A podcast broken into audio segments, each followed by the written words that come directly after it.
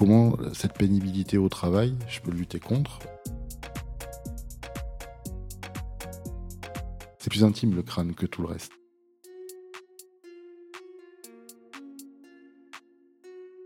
Macron a senti la barrière physiologique de la politique française et qu'il a fait craquer cette barrière-là.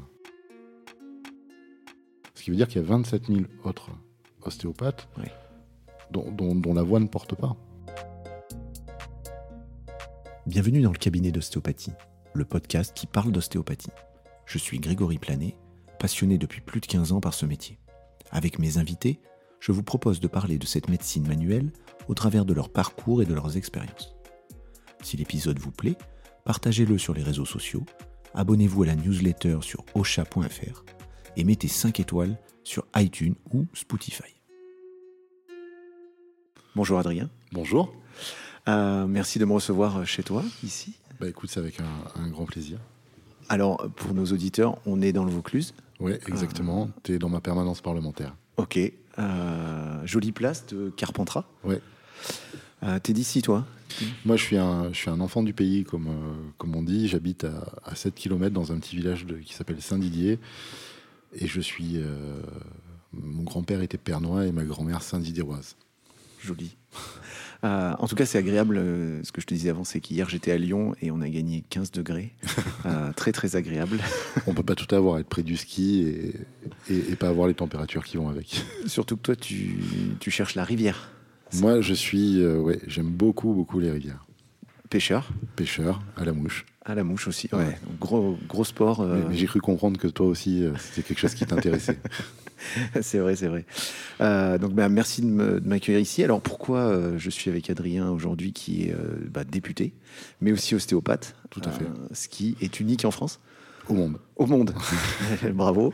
Alors, pas unique depuis peu, puisque le remplaçant de Bérangère Abba, qui est ministre à la, à la transition écologique, est également ostéopathe, mais j'étais le premier parlementaire au monde. Ostéopathe. Génial. Alors, on a discuté un peu ostéo, euh, bien sûr, hors micro. Aujourd'hui, euh, on va parler de tes deux casquettes, ce qui change un petit peu de- des ostéos que je reçois d'habitude sur ce podcast. Euh, en plus, on- nous sommes en pleine période électorale. C'est ça. Donc, on- on y arrive apparemment. On y arrive. Donc encore un grand merci de me recevoir dans cet emploi du temps bien chargé. Euh, Est-ce que tu peux te présenter un petit peu ton parcours, euh, comment tu es arrivé euh, à, tout ça? C'est un parcours un, peu particulier. C'est l'ostéopathie pour moi, c'est une reconversion. Je suis parti très tôt de chez moi à 17 ans, où j'ai intégré la marine nationale et j'y suis resté quasiment 10 ans. À la sortie de, l'Assemblée nationale, je, suis devenu, pardon, à la sortie de la marine nationale. Euh, j'ai travaillé pour un grand groupe, euh, j'ai eu une entreprise également, et euh, à 30 ans, je me suis posé plein de questions sur ce que je voulais vraiment faire de ma vie et j'avais une passion pour, pour l'ostéopathie, mais jusqu'en 2008, c'était quasiment 2007-2008, impossible d'intégrer une école et d'avoir une reconnaissance de, cette formation. Quand je me suis renseigné, premièrement, les, les, les formations étaient euh, reconnues et en plus, J'en avais une qui était à 20 km de ma maison, donc ce qui a pu faciliter en tant que père de famille. L'école d'Avignon. L'école d'Avignon, Ifoga, tout à fait, euh, dans, dans laquelle je me suis inscrit et j'ai été reçu. J'ai fait mes quatre premières années normalement, euh, comme tout élève euh, de- en ostéopathie, et en 2016, euh, un, un jeune ministre un peu fou a décidé de se présenter à la présidentielle et j'ai euh, complètement adhéré au projet et je suis parti derrière lui. euh, pour ces élections et euh, lors des législatives, on m'a demandé si je voulais devenir suppléant d'une candidate.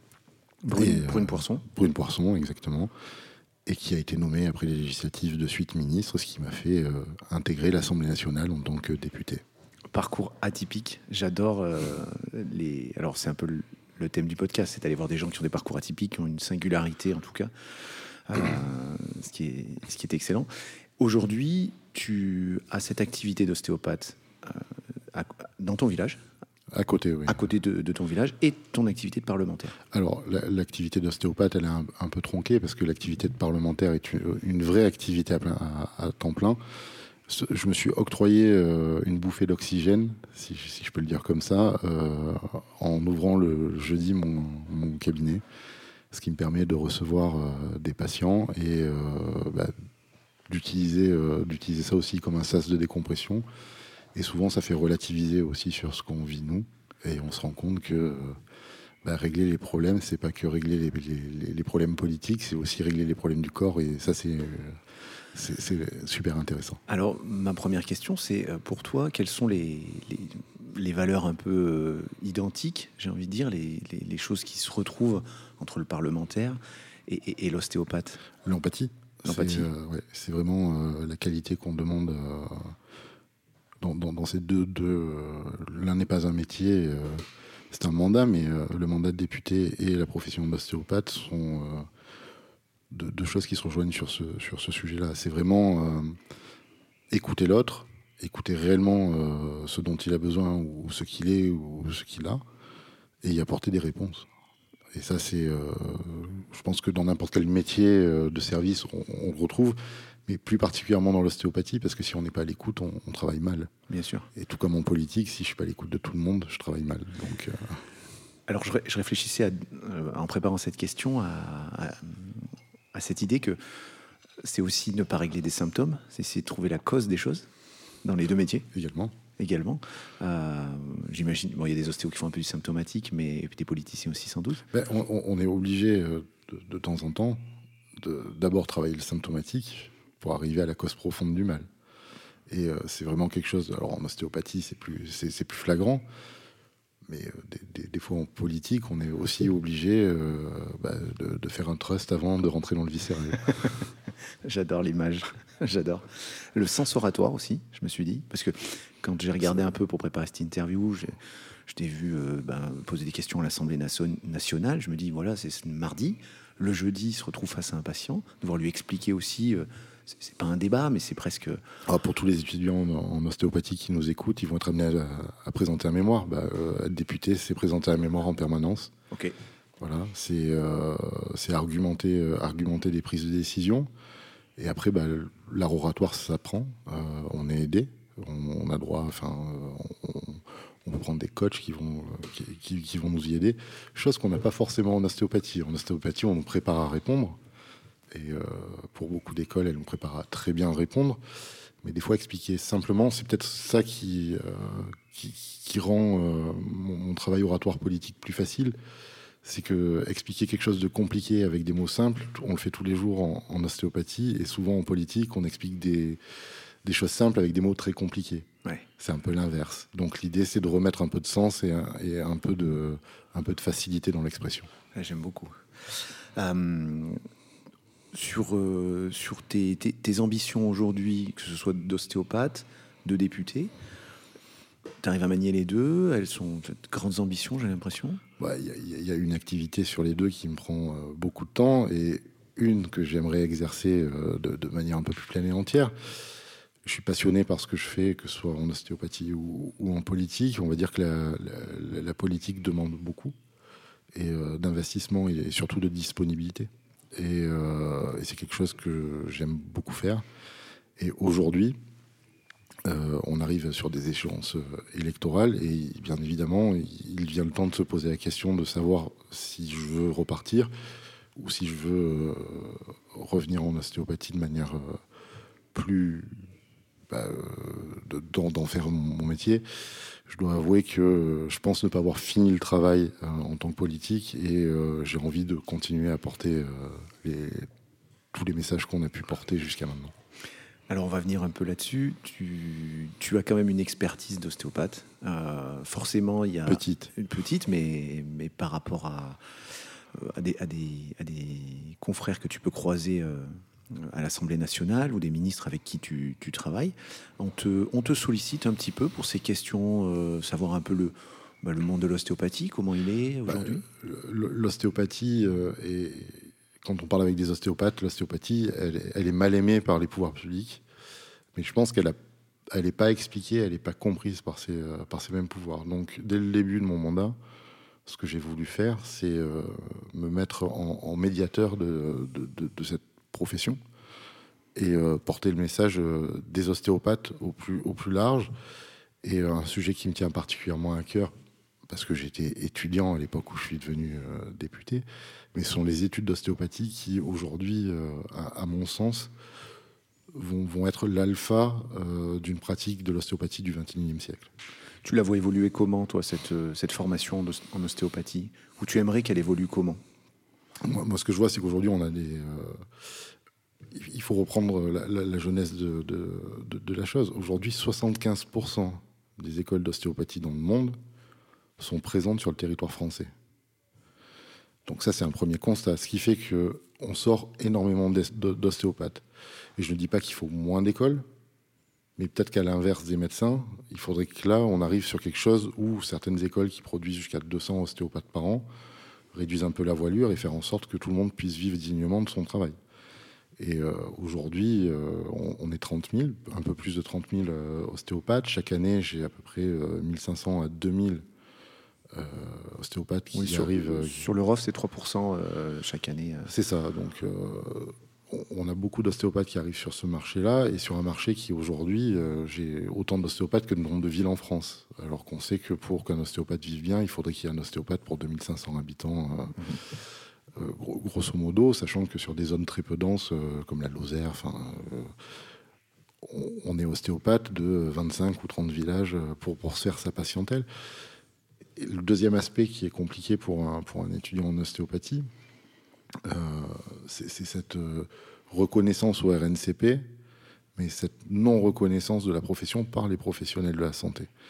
Et, je pense qu'à terme, l'idée d'universitariser, c'est un, mot un peu barbare, euh, la, pratique de l'ostéopathie, notamment sur, sur les premières années, où on a les matières vraiment fondamentales, s'appuyer sur, s'appuyer sur le programme de médecine, par exemple, et intégrer les trois premières années de médecine avec une option ostéopathie, me semble euh, une idée qui serait euh, bonne à défendre, dans le sens où l'étudiant, euh, bien sûr, se positionnerait en, tant qu'ostéopathe, mais d'un, il aurait une licence et pourrait, s'il a envie, aller, aller autre part, et de deux, complètement intégrer l'ostéopathie après sur le deuxième cycle qui, qui, serait comme un master, où là on intégrerait une école privée, mais avec l'université qui pourrait venir sur les mémoires et euh, notamment euh, étayer nos thèses scientifiquement. Avec, tu me disais, sur ces trois premières années, on va appeler ça un peu un tronc commun, euh, une option quand même pour garder cette pratique. Bien, évidemment, on ne met pas du tout au bord de la route les, les, écoles d'ostéopathie. On, les met, elles doivent être partenaires et pleinement partenaires, mais sur un cycle optionnel, c'est-à-dire que les, écoles d'ostéopathie, demain, si on, on, arrivait sur un projet comme celui-là, se positionnerait pleine et entière sur l'ostéopathie, ce qui ferait 50 formations pleine et entière euh, d'ostéopathe, en plus des matières fondamentales. On sait qu'en université, grosso modo, euh, on a 18 heures par semaine de, cours intenses.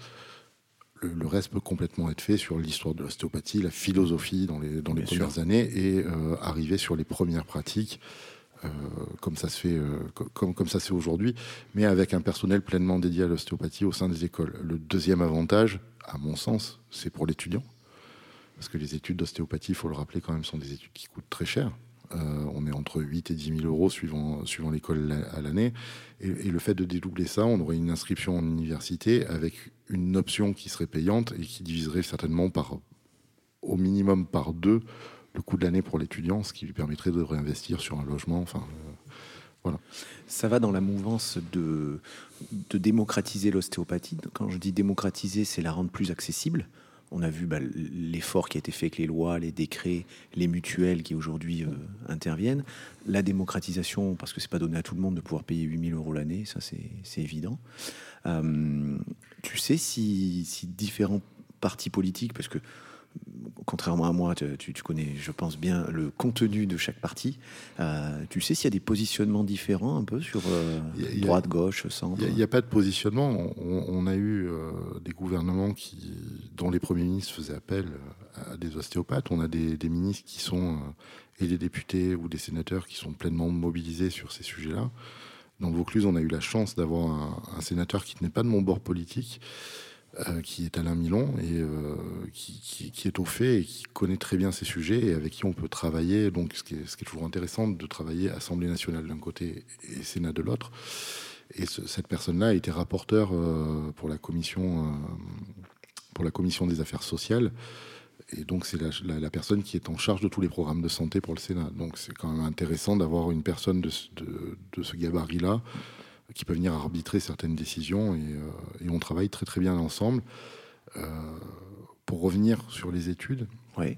je sais que les ostéopathes n'aiment pas beaucoup euh, ça, mais uniformiser les études avec un diplôme national, c'est-à-dire un diplôme universitaire, euh, qu'on soit à Guingamp ou qu'on soit euh, à Avignon ou à Metz ou dans le Nord, c'est quand même très intéressant. Et ça laisse aussi la possibilité d'évolution à l'élève. C'est-à-dire que l'élève, il n'a pas, pas une vie linéaire. Et euh, si ça se trouve, pour des raisons X ou Y, demain, il va être amené à quitter une ville pour aller dans une autre ville. le fait d'avoir ce diplôme universitaire et cette uniformisation des études lui permettra d'intégrer une autre école s'il le souhaite. Alors qu'aujourd'hui, euh, souvent, suivant le niveau d'une école qui est différente de l'autre, on vous dit bah, vous revenez, vous redoublez une année, euh, parce que nous, on n'est pas sur ce niveau-là, on travaille plus ce crâne, on travaille plus tout ça. Je, pense qu'à terme, euh, pour, le bien de tout le monde et surtout des étudiants, parce qu'il ne faut pas oublier quand même que les futurs ostéopathes sont avant tout et tout d'abord des étudiants, il faut uniformiser cette, formation. Euh, intéressant parce qu'il faut se positionner euh, de toute façon sur l'évolution. Euh, comme, comme on dit souvent, de, ça peut être un positionnement par le refus de se positionner déjà. Mmh. Donc c'est un enjeu, l'ostéopathie est un enjeu de santé publique aussi. On s'aperçoit de plus en plus bah, le nombre de consultations, le nombre. L'ostéopathie est en pleine mutation depuis 10 ans. Les chiffres le, prouvent, tu, tu, donnais des bons chiffres. Est-ce que tu tu, as donné des notes à des, à des, à des sans, citer de nom, à des ministres, à, non, bien président. Euh, ça a été un, de mes premiers travaux à, l'Assemblée nationale, c'était de, de, faire se rassembler la profession, alors représentée euh, par euh, les associations socioprofessionnelles, quelles qu'elles soient, et l'ensemble des établissements scolaires pour voir s'il y avait une orientation qu'on pouvait donner. Alors l'idée de la licence master plaît beaucoup. Oui. Avec un doctorat? Peut-être derrière Alors, le, problème, c'est qu'on a quand même affaire au monde médical. Oui. Et que le, doctorat est quand même très protégé, euh, très protégé. Mais pourquoi pas à terme et pourquoi pas ne pas euh, se bloquer? Je sais qu'on aime beaucoup euh, les ostéopathes exclusifs, mais le fait d'intégrer aussi une fac de médecine peut permettre certaines passerelles qui peuvent être intéressantes, et notamment en matière de recherche c'est-à-dire de la recherche en biomécanique ou de, la recherche ou, de la recherche fondamentale sur, des maladies et les bienfaits de l'ostéopathie. C'est-à-dire que souvent l'ostéopathe est dépossédé par euh, les personnes qui font, euh, qui, font des études et notamment des doctorats. Là, pour le coup, on pourrait pleinement rentrer euh, dans ces doctorats pas par l'intermédiaire bah, de médecins. Et je pense qu'il faut, il faut arrêter d'opposer un monde à l'autre. Aujourd'hui, on a de plus en plus de médecins qui, qui, voient d'un bon oeil l'ostéopathie. Le regard de la société a changé. Euh, là-dessus. Tu, l'as dit tout à l'heure, on, on a de plus en plus de consultations, ce qui veut bien dire que les gens ils trouvent, ils trouvent leur compte et pour cause. Euh, on s'est battu pour être une matière scientifique, il faut le rappeler aussi. Euh, on, a beaucoup fait entrer de sciences fondamentales dans les études d'ostéopathie pour pouvoir parler, pas à niveau égal bien évidemment, mais pour pouvoir parler avec, euh, avec des médecins, euh, avec des spécialistes. Et, euh, et on a appris la même langue étrangère qui est la langue de, de, la médecine. On, la connaît et aujourd'hui on est en, capacité de dialoguer. Et ne pas oublier que même si c'était il y a longtemps, les premiers ostéopathes étaient avant tout des médecins. Oui. C'est vrai. Moi, je me, je me suis posé cette question sur, en, regardant un petit peu l'histoire du, tu me contrediras pas que c'est important l'histoire dans, notre métier, mais il n'y a pas si longtemps, les gens n'avaient, enfin il y a une centaine d'années, dans les maisons, il n'y avait pas forcément euh, l'eau de partout, il n'y avait mmh. pas forcément euh, l'assainissement, etc. Et euh, il y a eu des minima sociaux qui sont arrivés. Aujourd'hui, on parle d'un logement, c'est insalubre, c'est pas possible, euh, c'est inacceptable aujourd'hui. Euh, si demain l'ostéopathie, euh, on prouve, comme tu dis, avec grâce à la science, que bah, c'est fondamental pour la santé des gens, mhm. que on parle de repousser la retraite, mais qu'il faut bien aider les gens, peut-être les accompagner aussi pour qu'ils puissent travailler longtemps peut-être que l'ostéopathie peut devenir un acquis social et les gens qui n'y ont pas accès, tu vois ce que je veux dire? Comme n'avaient pas accès à, l'assainissement il n'y a pas si longtemps, ça peut être un minima social. Tu vois C'est. Alors je le prendrai pas sur le même angle que toi. Je, le prendrai sur l'angle de la pénibilité. Aujourd'hui, on, on, a des professions qui sont pénibles et dans le cadre de la, responsabilité sociétale des entreprises, tu as beaucoup de privés qui font appel euh, à, des ostéos. Et moi, quand j'étais en école, on allait travailler pour des gros groupes euh, où, on venait faire des cliniques. Et ça fait partie d'une plus-value pour, euh, pour le salarié. je pense que on, vit de plus en plus vieux. On va devoir travailler certainement, enfin, suivant le, candidat qui sera élu à la présidentielle, de, de plus en plus longtemps et euh, pas trop, mais quand même, si tu veux, la, question à se poser, c'est euh, comment je rends, euh, comment cette pénibilité au travail, je peux lutter contre, et comment je fais en sorte que mes salariés se trouvent bien. Donc souvent, les bonnes idées, elles viennent du privé, et, le public s'en inspire. Et ça, c'est ça, c'est c'est fondamental aussi. Parce que faire avancer les mentalités, si demain 95% de la population est traitée, qui, qui bosse dans le privé est traitée parce qu'il a un, travail pénible par des ostéopathes. Et que ça diminue cette pénibilité Et que ça diminue un peu cette pénibilité, ça, portera aussi, c'est-à-dire que nos meilleurs ambassadeurs, ce pas les pouvoirs publics, ce sont nos patients. Bien sûr. Et, si je fais un bilan du nombre de patients, c'est-à-dire que demain, si j'avais une pétition nationale et que je le faisais, que chaque patient signait cette pétition, on aurait beaucoup plus de poids. Voilà. Et que souvent, on a laissé. Euh, et, c'est normal, c'est leur rôle, hein, aux, ASP, euh, le, rôle de nous défendre. Euh, on a beaucoup d'ASP. C'est-à-dire qu'aujourd'hui, ASP associations socioprofessionnelles, donc nos, syndicats, si tu veux, sauf qu'aujourd'hui on en a cinq ou six, qui passé une période, ils se montaient autant de syndicats que ce qu'il y avait de pratiques d'ostéopathie en France, et que souvent quand on est dans une salle au ministère et qu'on doit discuter avec le ministre, tu te retrouves avec l'ordre des kinés, l'ordre des médecins et les ASP. C'est-à-dire que le temps que les ASP se mettent d'accord, si tu veux, euh, les, kinés et les médecins, ils, ont déjà, ils ont déjà jugé de ton sort. Tu, si je lis un petit peu entre les, lignes, euh, tu, penses que c'est un manque pour notre profession de ne pas avoir un ordre, un ordre des ostéopathes euh, du, moins d'avoir un, syndicat à vocation ordinale unique qui, représente l'ensemble de la profession et pas des intérêts particuliers. Et ça, c'est important aussi de le dire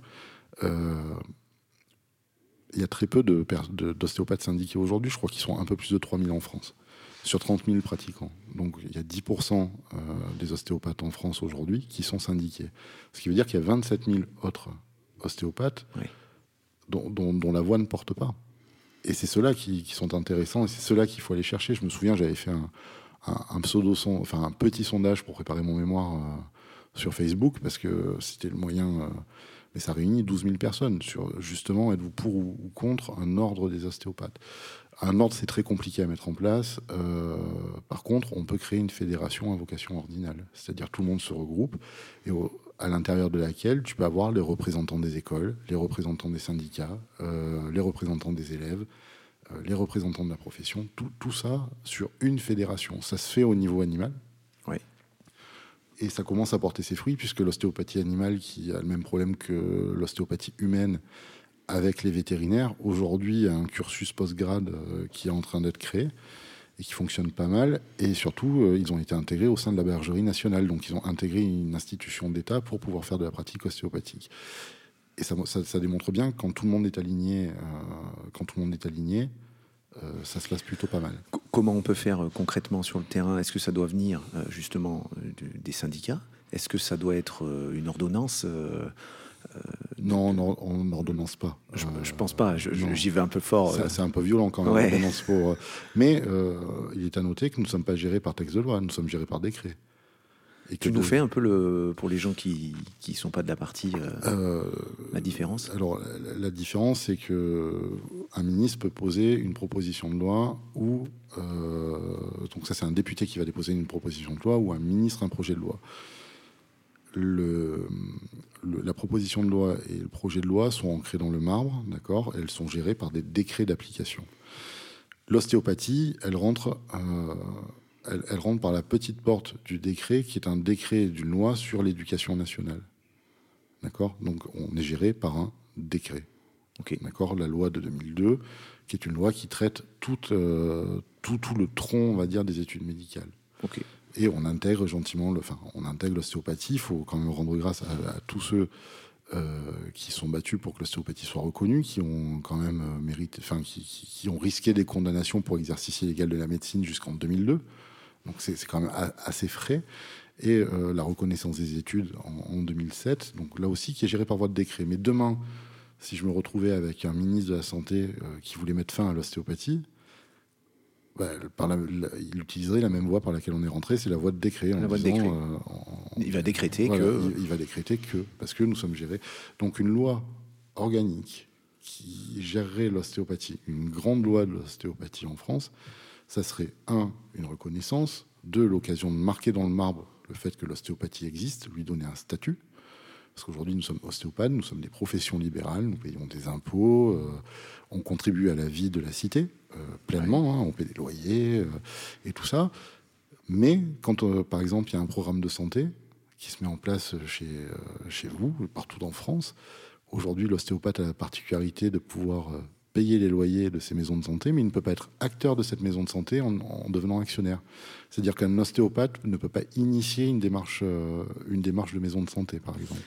Et c'est parce que tu penses qu'on est mal défendu? Si on avait un ordre, c'est quelque chose qu'on pourrait euh, un peu défendre notre notre gamelle? Une, fédé. Euh, une fédé, voilà. Alors, on, va partir sur la fédé. Je vais un petit peu. On va partir sur la fédé. Alors moi, à l'époque, j'étais parti sur la haute autorité, mais je visais trop loin.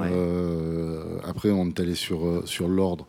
Euh, l'ordre, c'est très compliqué à mettre, et puis il faut une reconnaissance, c'est-à-dire qu'il faut qu'on il faut qu'on soit d'intérêt public, infirmier, kiné, euh, tout ça. Et euh, l'ordre des infirmiers, qui est un des derniers qui a été qui a été mis en place, a démontré que ça fonctionnait pas très très bien. Par contre, une fédération à vocation ordinale, donc on va utiliser ce, ce mot de fédération. C'est plus souple en plus à gérer, donc ça c'est pas mal. Mais euh, oui, il me semble que, un, je pense qu'il faudrait demander à tous les ostéopathes ce dont ils ont envie. Si ça se trouve, il y, a des ostéopathes qui sont très bien comme ils sont. Et, euh, Donc les 30 000. Voilà. oui, voilà, il faut faire une consultation nationale, euh, lancer cette consultation, prendre son téléphone, appeler, voilà, est-ce que vous, demain, vous voulez avoir un cadre qui vous, qui vous réglemente? Quel est le cadre que vous voulez avoir? Et comment vous voulez le porter? Voilà. Ok. Ça, ben, ça va donner des, idées à certains, j'espère. en tout cas, j'en parlerai à mes élèves. les, ben, c'est les ostéos de demain, finalement. Euh, de toute façon, on travaille toujours pour euh, les personnes de demain. Pour le prochain. Ouais. Ok. Euh, on sent quand même que, tu, que, tu maîtrises le sujet, donc moi, ça me rassure d'avoir quelqu'un comme toi qui nous défend. C'est gentil. allez, on, on, va sortir un petit peu de ça et, et revenir un petit peu sur justement sur toi, mmh.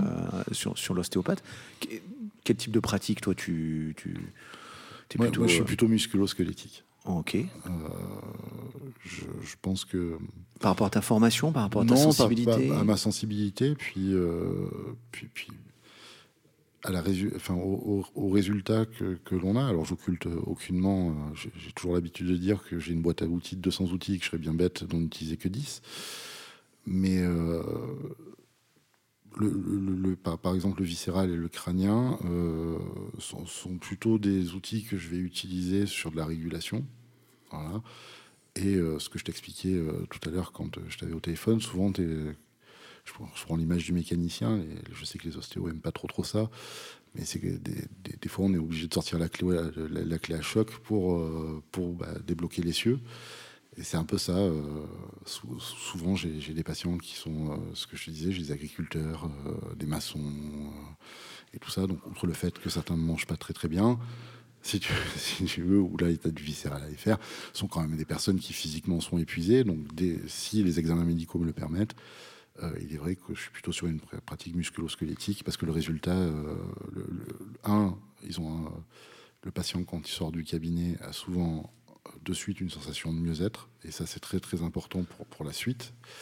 Parce que je pense que le cerveau fait aussi 70% euh, du travail euh, derrière. Quand ça va mieux, que j'ai moins mal, j'ai tendance à me, à me, décontracter et à tout décontracter. Et après, oui, on fait de la régulation par le biais des autres méthodes. Tu, tu me disais justement euh, que dans ta formation, tu as eu cette, as eu la chance d'avoir quelques maîtres, quelques, quelques profs qui t'ont marqué et qui t'ont enseigné une, une forme d'analyse rapide un certain coup d'œil pour, pour essayer de, de, prendre des informations. Alors, on va dire que je fais de la pub pour une des écoles qui m'a formé, mais dans, dans, les deux écoles dans lesquelles je suis allé, puisque j'ai terminé mon cycle chez Danier. à Paris À Paris, exactement. Il y, avait ce souci d'excellence. Et, l'excellence, c'est euh, pouvoir apporter une réponse rapide. Et souvent, euh, moi j'ai des profs, on a tous fait des études, qui vous disaient euh, regardez comment votre patient se déshabille, vous aurez la réponse à ce moment-là.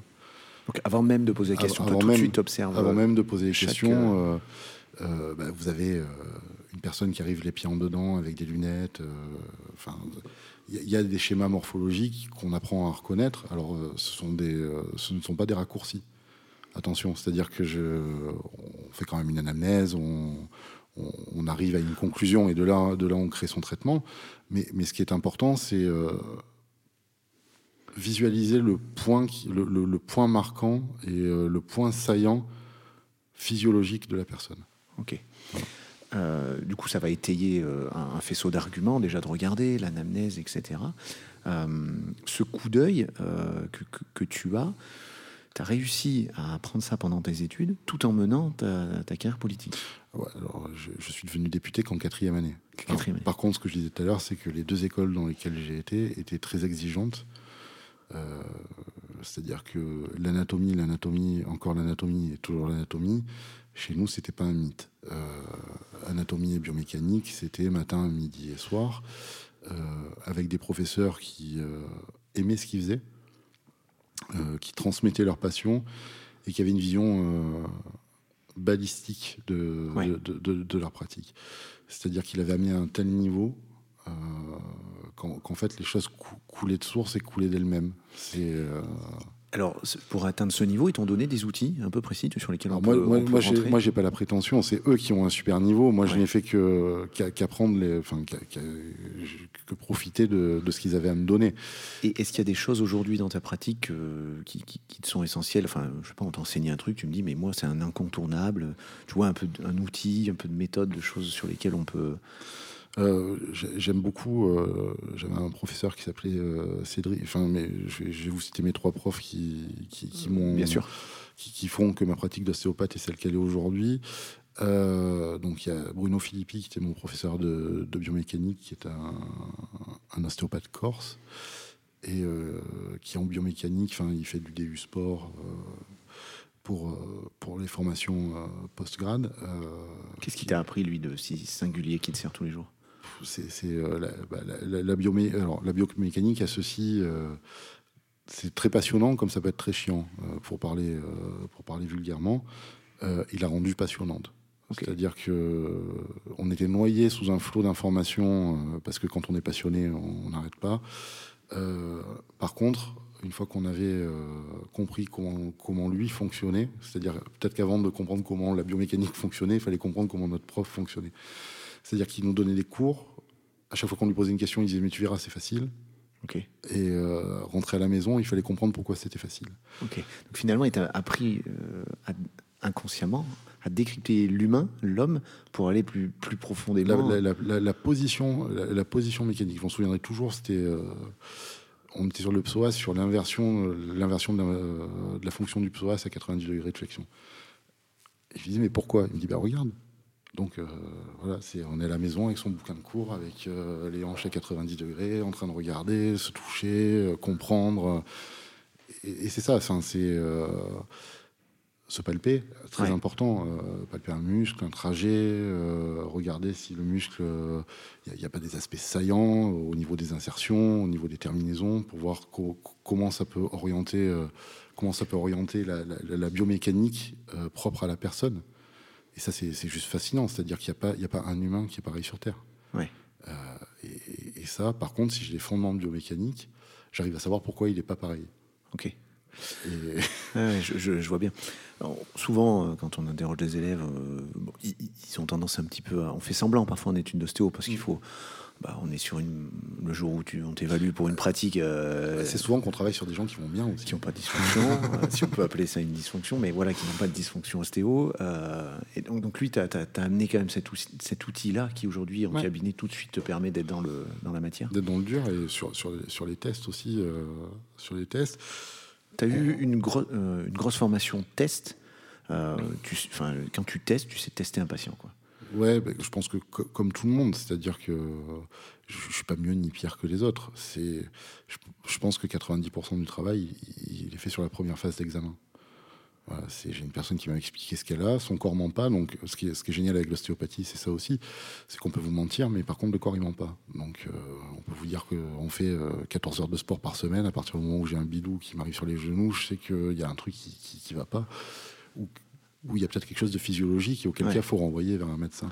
Je, fais une parenthèse, mais alors, euh, tes adversaires, euh, tu peux savoir s'ils mentent un petit peu en politique euh ah, c'est pas, Non, c'est pas, c'est, pas pareil. Par, par principe, par principe on, sait qu'ils disent la vérité. Et, on est des scientifiques, on sait que la vérité. C'est ça, on sait la vérité. un concept à, à, définir. Alors, je reviens sur, sur l'ostéopathie. Ouais, le, le, corps triche pas et quand tu testes, voilà, c'est, peut-être aussi ce qui me plaît énormément dans cette, dans, dans cette, dans cette pratique. c'est c'est vrai. Il n'y a pas de. Donc toi, es plus, tu vas, tu vas aller chercher dans le test peut-être plus d'infos objectives que que l'anamnèse va t'aiguiller, on va dire relativement, mais mais derrière, ouais, tu mets vite les mains. C'est ça. C'est, euh, je pense, euh, mais souvent, enfin, en, cabinet, souvent, je finis l'anamnèse sur la table. Ouais. On, reprend ton parcours, mais c'est vrai que tu étais mécanicien avant, et là, tu expliques bien le, côté mécanicien de l'ostéopathe. Euh, justement, ça lui rend ses lettres de noblesse au, au mot mécanique. Il faut pas avoir peur de ça. Euh, c'est la plus belle mécanique du monde, le corps humain. Et encore aujourd'hui, on se pose des questions sur cette mécanique, euh, ne serait-ce que le cerveau, on, connaît son fonctionnement, enfin on connaît que la partie qu'on arrive à connaître. Mais, mais voilà, c'est le, si, je vais sur, sur qu'est-ce qui est plus complexe qu'un pied? Au, niveau, si, si, je le mécanise, le pied, c'est quoi? C'est une somme de récepteurs qui envoient des informations au cerveau pour que mon, regard reste horizontal. En temps réel. Euh. Et en temps réel. Et aujourd'hui, on est au 21e siècle. Pour l'instant, il n'y a aucun robot qui est en capacité de reproduire la marche de l'homme. Oui. Non, mais enfin, voilà, avec toutes les technologies qu'on a, avec euh, le cloud, on envoie des gens, euh, on veut envoyer des gens sur Mars et tout ça. Au jour d'aujourd'hui, à la date à laquelle on se parle, personne n'est en capacité de reproduire ce que fait un pied. Voilà, c'est juste ça. Donc, euh, on peut envoyer des gens sur Mars dans des, dans des stations spatiales et, tout ça. Aujourd'hui, la plus mécanique, c'est la nôtre. Et nous, et notre métier, nous permet euh, d'intervenir quand même sur cette belle mécanique. Ben, ça me permet d'être le Thomas Pesquet euh, du pied. du pied. Je sais pas si tu as vu son CV, mais on n'a pas le même, c'est sûr. il est waouh. On lui fait une petite dédicace s'il nous écoute. Mais euh, pilote d'avion, saxophoniste, taekwondo, euh, le mec qui pousse tout euh, à l'excellence. cette langue. Cette langue, non mais voilà, complètement hallucinant. ok, pour la, pour la parenthèse. tu nous parlais de, ton prof d'origine corse. D'autres profs qui t'ont apporté dans, dans, ton cursus, qui t'ont marqué? Ouais, j'ai mon, mon, prof de, de, pratique structurelle qui est Guillaume Solès, donc celui dont on parlait tout à l'heure. Et tu as Cédric Topiac qui lui est plutôt sur, sur du MET, euh, donc euh, énergie musculaire, euh, et qui, qui, lui a poussé le, ce, dont on parlait tout à l'heure, c'est-à-dire il a poussé cette, cette pratique-là, il s'est passionné pour cette pratique-là, et il te l'amène à un niveau qui, est, assez impressionnant. Et, et donc sur un niveau technique? Ouais, sur un niveau technique, et tu te rends compte, ça, ça reste des techniques structurelles, mais tu te rends compte que souvent le, le craquement, ce, ce dont les gens ont peur, en fait, lui, autant euh, Guillaume Solaz m'a appris à truster, enfin, à, faire de la pratique, de, la pratique rude pure, euh, superbe euh, et efficace. Voilà, rapide, indolore. Pour... Par contre, Cédric, il, m'a plus appris à, faire du structurel dans l'acceptation du patient.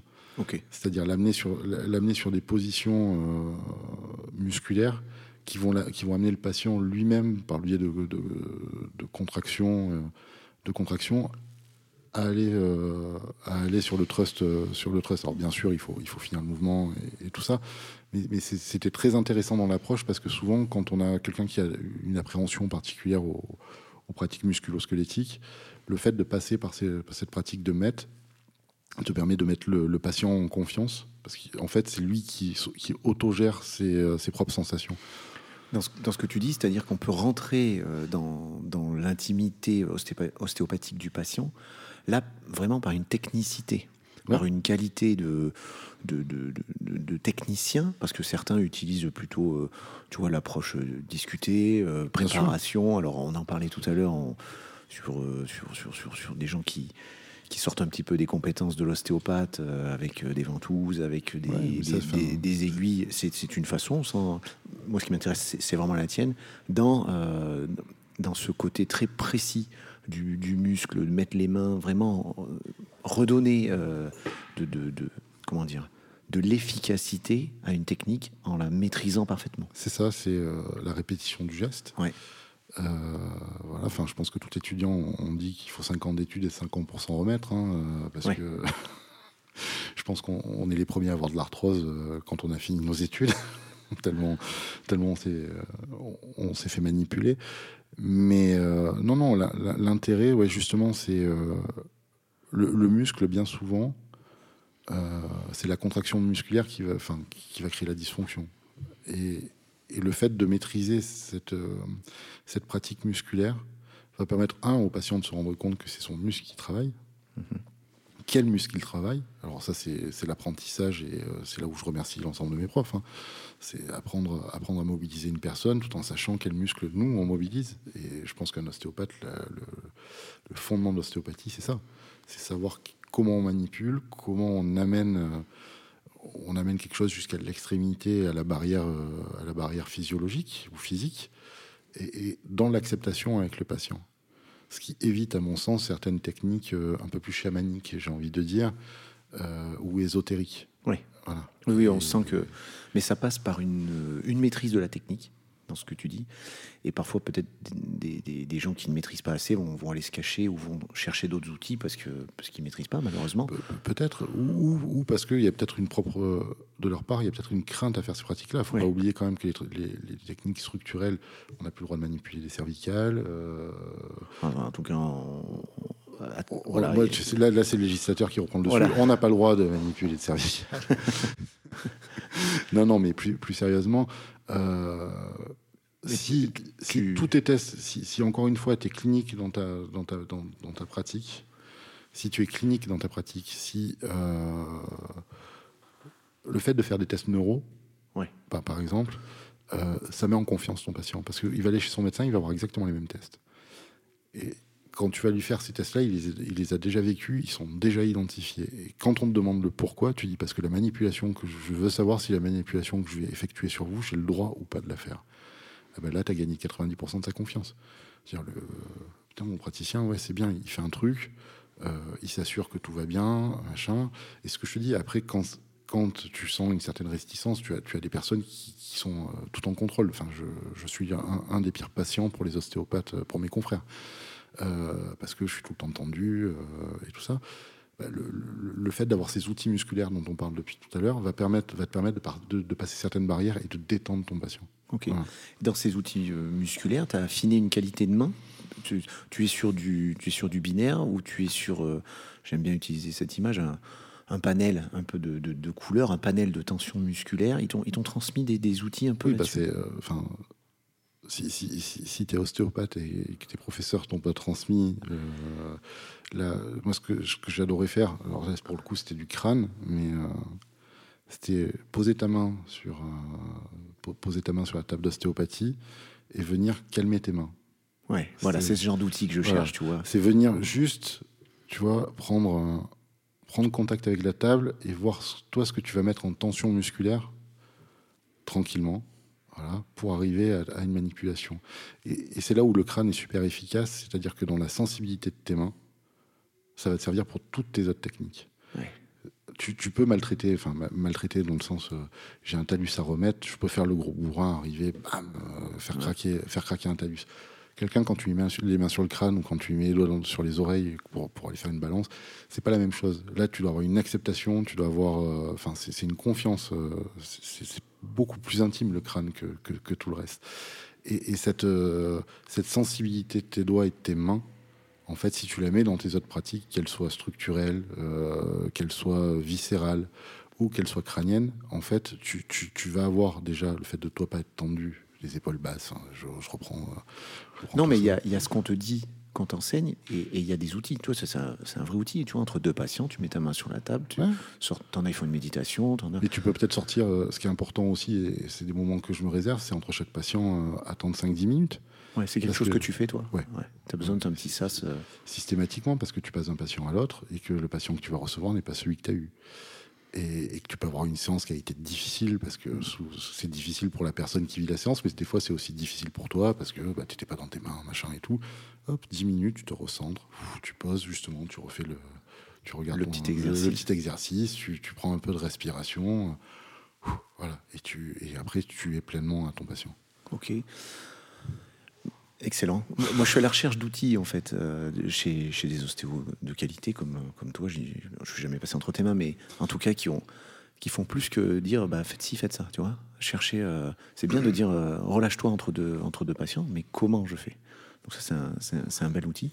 un troisième enseignant dont tu nous as parlé Je vous en ai parlé tout à l'heure, hein, c'est Guillaume Solas qui, qui, qui, nous a appris, nous a appris ce, ce cette réflexion, aller vite sur la dysfonction et faire sortir les points saillants physiologiques. Et ça, c'est euh, un super outil aussi parce que ça vous permet euh, de finir justement cet interrogatoire sur la table tranquillement. Euh, et quand on reçoit quelqu'un, c'est on, a plutôt quelqu'un qui va pas très très bien, sinon il viendrait pas vous voir, ou, ou alors il a compris comment fonctionnait l'ostéopathie, parce que ça aussi, c'est ne pas soigner que du chronique, c'est quand même c'est quand même sympa aussi.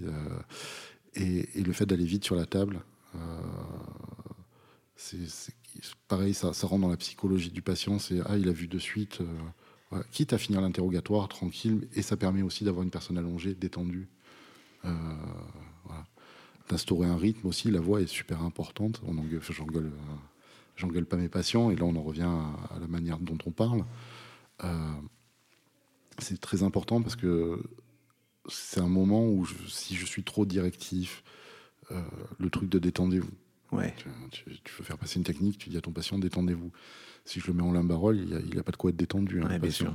Mais sur l'incantation, c'est voilà. terrible. Par, par, contre, et c'est là, donc tu vois, tout un, le fait de le faire travailler musculairement, il va se relâcher naturellement, tu vas pouvoir l'amener plus loin et tu vas pouvoir euh, faire la technique beaucoup plus rapidement et ça va passer beaucoup plus facilement. Et, euh, c'est pour ça que des fois, ça passe pas forcément par la parole, euh, dans le sens dans le sens incantatoire euh, et tout ça, ça passe juste dans la parole en donnant quelques consignes. Venez appuyer sur, euh, venez appuyer sur ma cuisse avec votre, enfin, avec votre genou, euh, poussez avec votre épaule contre la mienne. Enfin, ouais. On revient sur les fondamentaux de la biomécanique. Donc cette école biomécanicienne que tu as pu que tu as pu recevoir, qui te sert dans C'est ça. c'est plus facile de, de, faire passer un long ou, ou, un texte de loi, une proposition? Ça dépend de qui. Ça dépend qui. non, hein, la parole est quand même beaucoup plus facile qu'un texte de loi. Il y a, il y a, quelques paramètres neurologiques sur un barole, il y a beaucoup de paramètres politiques sur un texte de loi. euh, J'avais envie de te poser cette question puisqu'on sourit. Euh, finalement, les, les, deux manipulent on peut manipuler quelqu'un et ah, celle-là c'est celle qu'on c'est ce qu'on nous dit le plus euh, de toute façon un politique et un ostéopathe vous avez tous les deux l'habitude de manipuler. On te, on te dit ça souvent. Ouais, ouais mais ça c'est euh, pour ceux qui connaissent euh, l'ostéopathie ça, ça, les fait rire et ça me fait ça, ça me fait beaucoup rire aussi. C'est un peu la même chose. C'est quand, tu réponds euh, politiquement à quelque chose, il euh, faut que tu aies en considération euh, le, passif. Ouais, et on, et on s'est bien et on s'est bien rendu compte que des fois, quand on est un peu trop brutal, donc quand on veut faire du structurel avec les gens, si, je fais des si, si, j'image ça de, manière ostéopathique, tu vois, le, le, limbarol, le, gros trust, allez, on va, on va pas aller sur limbarol, mais le, gros trust thoracique, ça a été l'augmentation du carburant. Et en fait, on a eu une non-acceptation euh, de, comment dire De l'usager. De, l'usager, et, ce qui nous a valu la crise, la, crise des Gilets jaunes derrière. Donc, on, on doit toujours faire attention et on doit toujours se préoccuper des antécédents. Euh, Ce qu'on va appeler le terrain. On en revient sur l'anamnèse. Euh, voilà. Si tu as bien préparé ton anamnèse, tu peux voir un point saillant. Donc tu peux aller très vite et voir un point saillant euh, physiologique. en politique, c'est pareil. Il faut te poser les bonnes questions parce que là, pour le coup, tu peux impacter beaucoup plus que si tu rates un trust. Oui, bien sûr. Mais euh, alors je disais ça pour rigoler et j'ai bien aimé que tu, prennes ça très au sérieux parce que effectivement, je, ne l'avais pas vu en préparant la question que ouais le terrain, la préparation amenée pour euh, la, le fameux la fameuse étincelle, c'est hyper important. C'est deux métiers humains en fait. Ah, ce n'est que de l'humain. Que, tu gères de l'humain. En fait, c'est ça. Tout le temps. Euh, tu, tu, réponds, que ce soit en politique ou en ostéopathique, a une problématique. Il y, en a, une qui est physique et, l'autre qui est euh, sociétal. ouais, sociétal, c'est le bon, c'est, le bon terme. Ouais, ouais, c'est ça. Euh, et, tu gères des attentes. Un patient qui vient de voir, il va pas bien, donc il veut ressortir de chez toi en allant un peu mieux. Euh, en politique, tu as les personnes qui passent la porte de cette permanence, bah, ils ont des problèmes et ils ont besoin de réponses à leurs problèmes. Alors des fois, on peut pas on peut pas tout régler. Euh, en, politique. Et, mais, et souvent, quand, quand toi, tu n'es pas content, ça doit t'arriver euh, de ne pas être content d'un texte de loi qui a été voté ou, de quelque chose comme ça. Il faut, toujours partir du principe que ce qui est fait, on fait. Euh, je sais que mon président a utilisé l'expression emmerder les Français, ce qui a fait scandale, mais 95% du temps, on n'emmerde pas les Français. on essaye de gérer une problématique pour la majorité d'entre eux. Mm-hmm ce qui est la différence, c'est que là, tu traites de, l'humain de masse quand tu prends une décision, parce que quand tu prends une décision, elle va impacter 67 millions de Français. Euh, alors qu'en ostéopathie, tu, gères euh, un, par un. un par un et la particularité de chacun. Alors qu'en politique, on va dire parisienne, même si toi, ton rôle, c'est revenir au terrain et faire monter les spécificités de ton terrain, tu fais remonter les spécificités de 110 000 habitants, ce qui est une circonscription à Paris. Mais, tu, mais au fin des fins, quand la décision est prise et que tu as voté, la, décision va s'appliquer à 67 millions de personnes. Oui, bien sûr. C'est très clair. C'est vraiment bien expliqué. Je suis, bien content d'entendre ça à ce micro. je te remercie.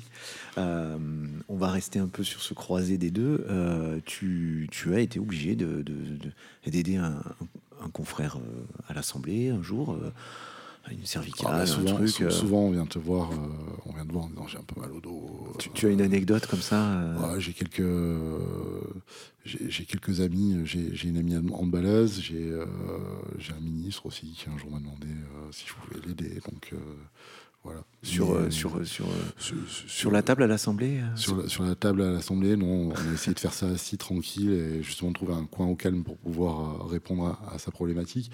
Mais souvent, c'est là, là, pour le coup, tu gères de l'urgence urgente. tu, tu, vois, et tu es sur du symptomatique. Euh, c'est un métier, enfin, c'est pas un métier. c'est un mandat, et même ministre, c'est une fonction euh, qui, je pense, est une des. En, matière de dysfonction, c'est peut-être l'endroit où tu en as le plus parce que tu es tout le temps tendu. Euh, ceux, ceux, qui sont très détendus, je les connais pas. J'aime bien que tu utilises le mot fonction parce qu'on on travaille la structure pour interagir avec la fonction. Mm. Et tu, tu, nous parles d'une fonction. Euh, Mais des fois, il faut travailler la fonction pour euh, influencer sur la structure. Euh, les mandats, les fonctions des mandats doivent. tiens, je ferais bien une étude. Je proposerais à de mes étudiants en méthodologie de recherche de faire une étude un avant-après un mandat. Ah, mais de prendre cette population-là, un échantillon comme ça. Quand, quand on dit d'un. Mais tout le monde se le dit je t'invite à prendre les photos de campagne d'Emmanuel Macron de 2007 et celle, de, celle qui va poster en 2017, 2017 pardon, et celle qui, vont poster en, celle, celle qui va coller en 2022 tu as une transformation physique et tu vois bien quand même que. Sa structure. Euh, ouais, ouais Les tissus. Euh, ça, tu, tu, prends cher. Ah, tu prends cher. Bah, après, tu as un rythme de vie qui est un peu, qui est un peu différent. Euh, tu, tu manges pas très bien, tu dors peu. donc ça, tout ça, ça pèse ça, prend, ça prend du sens. Tu t'en sers pour imager à tes patients euh, parce qu'ils aiment bien les images. Jamais, j'utilise jamais la poly. Quand je suis, quand je suis ostéopathe, je suis ostéopathe. Et euh, je veux pas qu'il y ait d'amalgame, c'est-à-dire que je veux pas qu'il y ait de personnes qui viennent me voir en se disant je vais voir le député en prenant un rendez-vous chez l'ostéo. Euh, je rappelle que les rendez-vous à ma permanence parlementaire sont gratuits et que ceux chez un ostéo sont payants et que je trouve dommage de venir gérer, de payer un praticien pour pouvoir avoir. Euh, et je le fais pas parce que euh, ça demande, enfin quand je suis ostéopathe, ça me demande 100% de 100% de moi-même en tant qu'ostéopathe. Tu changes de casquette et puis. C'est, je, passe par un sas d'abord et, je change de casquette. Dans, il y a beaucoup de, de, tes confrères députés qui ont un métier comme ça à côté? Bah, beaucoup, euh, beaucoup de professions libérales qui euh, médecins. Médecins, alors. Euh, voilà, j'en ai, quelques-uns. Olivier Véran, avant d'être ministre, consultait un jour par semaine à l'hôpital de, de Grenoble. Pendant il est neurologue. Oui, il est neurologue. Donc il faisait un jour neuro et, et cinq jours, et, six jours, et six jours député. Par contre, pour être ministre, voilà. non, les ministres en plus, tu peux plus travailler parce que là, pour le coup, il y aurait un conflit d'intérêts qui serait tellement grand, qui serait tellement grand. Mais euh, durant la crise Covid, beaucoup de mes, de, mes collègues infirmières, euh, médecins sont retournés à l'hôpital pour donner un coup de main. Ça, on n'en a pas beaucoup parlé. Euh, c'est chouette de le dire. Ouais, c'est chouette. Et puis, ce sont des personnes qui sont pleinement investies. Enfin, j'ai une amie députée, Stéphanie Rist, qui est, qui est rhumato. voilà, elle peut pas. Elle, elle, est députée, oui, mais avant tout, elle est, enfin, elle est médecin, donc c'est sa vie. Et euh, voilà, donc beaucoup de professions libérales, les avocats aussi, qui gardent un jour par semaine euh, pour, pour, aller voir leur cabinet. Bah, c'est, euh, Et elle qui est rhumato, elle est, elle est... tu discutes un peu ostéo avec elle? Je, discute beaucoup d'ostéo, mais à l'Assemblée nationale, à part quelques exceptions, parce qu'on a toujours des, personnes sur des formats 20e siècle. Donc, euh, c'est quoi le format 20e siècle? Le format 20e siècle, c'est chacun chez soi, et surtout si l'ostéopathie pouvait passer médicale, comme ça je pourrais la pratiquer. Euh, je pourrais la pratiquer. Ça, c'est la part du corps médical. Mais euh, la santé est une vieille dame euh, qui est en train de faire SAMU et en train de se transformer. On a eu un gros accélérateur avec la crise Covid mhm. qui nous a fait prendre conscience d'un certain immobilisme et qui nous a demandé d'apporter des réponses rapides. Et euh, toute cette génération de, de, jeunes médecins, enfin jeunes ou moins jeunes, on va dire jusqu'à 50 ans, ont bien conscience qu'il y a quelque chose avec l'ostéopathie pour la bonne et simple raison, c'est que, un, des fois, il la conseille, donc euh, pour certains. Euh, donc euh, voilà. Et, deuxièmement, il y a de plus en plus de, patients. Ce qu'on disait tout à l'heure. Ce qu'on disait tout à l'heure. Donc pourquoi Puis un retour au naturel. Ça, c'est ça, c'est un effet. Alors, j'espère que ce ne sera pas qu'un effet de mode, mais il y a un retour à quelque chose de moins de médicaments, moins euh, et de la part des médecins aussi. On essaye de diminuer euh, l'apport en médicaments, on n'en donne que si c'est nécessaire. Euh, voilà, donc on va, on va essayer d'abord deux trois trucs qu'on connaît avant d'arriver en disant ben, je vous foutre des anti-inflammatoires, je vais vous foutre machin. tu sens, je connais la mutation sur le terrain, c'est ce qu'on disait tout à l'heure, mais tu sens aussi que sur il y, a une génération aussi euh, de, vieux médecins qui va partir, et la nouvelle génération est dans une autre dynamique. Ouais, c'est ce que tu dis. Hein, si oui, oui, oui, si tu synthétises et tu le fais très bien, mais euh, c'est pour voir si je comprends bien. Non, non mais c'est parfait. Euh, oui, non, c'est ça. Tu, tu, tu, as une nouvelle génération de médecins qui sont plus ouverts à ce qu'on va appeler J'aime pas ce mot-là parce que, à mon sens, au, vu des études que les ostéopathes ont fait, il, est galvaudé, mais ce qu'ils appellent eux les médecines parallèles. Oui. Euh, médecine complémentaire. nous, nous, ce qu'on parlait de Pierre-Luc Lermite, qu'on connaît très bien tous les deux, qui, travaille sur l'objet de science pour l'ostéopathie. On cherche ce mot pour la, pour la qualifier. Il n'y a pas un mot, soit ça la réduit, soit ça la. Et au même titre que si j'utilise le mot médecine, je vais mettre tout le corps médical à dos parce que pour eux, c'est pas de la médecine. Euh, donc, je pense que l'ostéopathie, c'est l'ostéopathie et euh, qu'on s'en sortira le jour où on, la fera vivre comme l'ostéopathie. Faut pas, faut jamais vouloir ressembler à quelque chose. Euh, c'est une pratique qui est spécifique. Euh, c'est une, pratique qui a ses propres codes. c'est une pratique qui respecte la science. Et ça, faut, faut le rappeler. Il n'y a pas plus science. Normalement, un ostéopathe qui sort de l'école, qui a été formé dans, le cadre actuel, euh, il doit être scientifique, il doit avoir une rigueur scientifique. Et, et ça, aujourd'hui, il faut le porter et, l'expliquer aussi. Euh, on n'est pas, euh, on reçoit pas dans des yourtes. Oui, en plus, on a ce, devoir de se tenir informé des, dernières données. Mm. ce qui, ce qui justement m'amenait à, à, la question comment toi tu vas réussir Euh, tu, envisages euh, derrière une petite formation, une formation, pourquoi je dis petite, pour te tenir à jour? Tu lis un peu la, littérature scientifique? J'en ai, ai beaucoup lu. là, je dois avouer que c'est un peu moins parce que le planning est, méga chargé. j'ai gardé mon abonnement à la revue de l'ostéopathie. comme ça, je peux, je peux regarder un peu ce qui est fait au niveau scientifique, justement. Et je suis très intéressé. Je lis beaucoup de revues de médecine, en fait. D'accord. Et euh, parce que dans les revues de médecine, il y a pas mal de trucs qui sont en train d'arriver et qui concernent, qui nous concernent nous directement. Ok. Donc tu restes informé là-dessus. Euh, on, on, on, a tous lu, enfin je te coupe, mais pendant deux ans, on a tous lu des revues de médecine. Oui, oui. c'est vrai qu'on s'est intéressé euh, différemment. Il y a pas mal d'ostéos qui sont allés à l'hôpital pour soigner des soignants. Euh, de manière bénévole. Enfin, moi, j'ai un, copain. Euh, ouais, il y a plein d'étudiants ostéo qui ont aidé aussi dans les centres de test. Euh, et, je les remercie. Et je les, si, si, on, offre le droit, je les félicite parce que on a répondu présent alors qu'on n'était pas forcément attendu.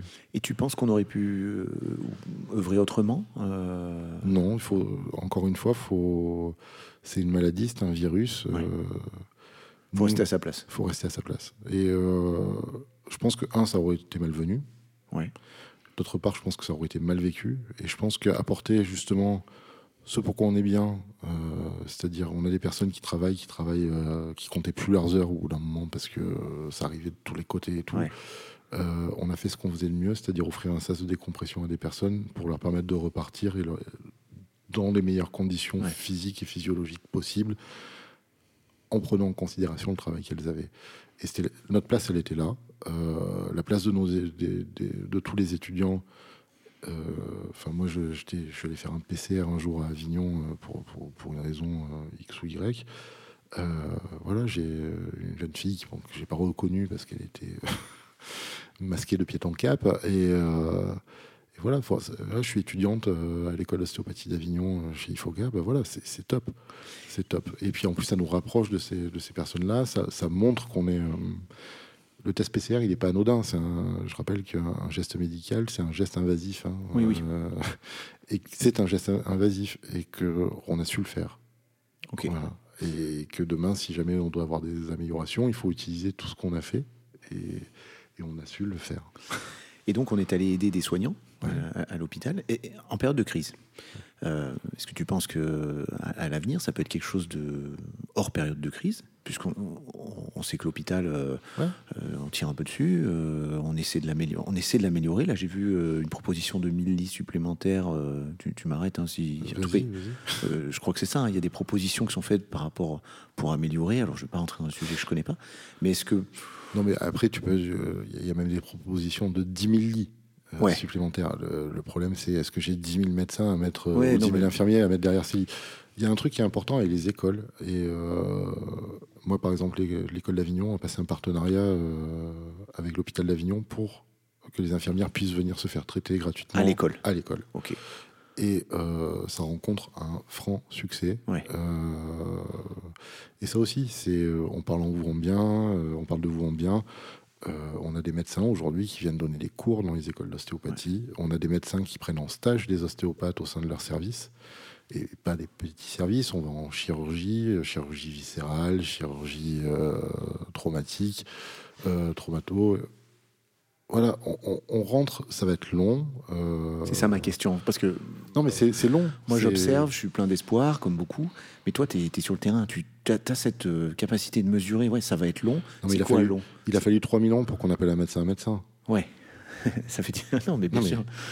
Il faut toujours. Euh, c'est ce que j'attends de toi. C'est que tu es un expert. C'est là où je te dis, tu as la double casquette. Quand. quand, quand faut regarder d'où on part pour voir où est-ce qu'on veut aller.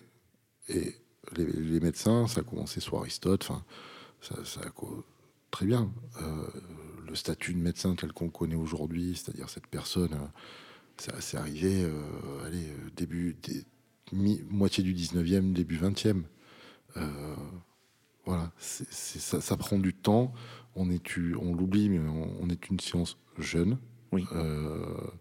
on est une science qui souvent a fait se poser des questions aux médecins sur, des choses. Euh, voilà. Euh. on est, on, est envié, des fois on est jalousé par, certaines, par certains autres corps, euh, puisque eux sont soumis à des tarifications qui ne sont pas celles que nous avons. C'est-à-dire que là aussi, si demain on devait arriver à un statut de l'ostéopathe, c'est des choses qui doivent être définies. Donc il faut que les, faut, faut que les ostéos en aient conscience.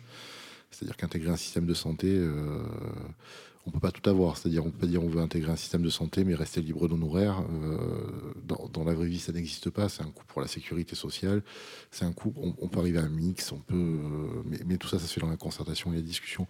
Mais sur, l'échelle du temps, on est très récent et il faut se faire d'abord accepter et pour se faire accepter, on en revient sur ce qu'on disait, c'est euh, l'ostéo dit l'anatomie, l'anatomie, l'anatomie moi, je dis la science, la science, la science.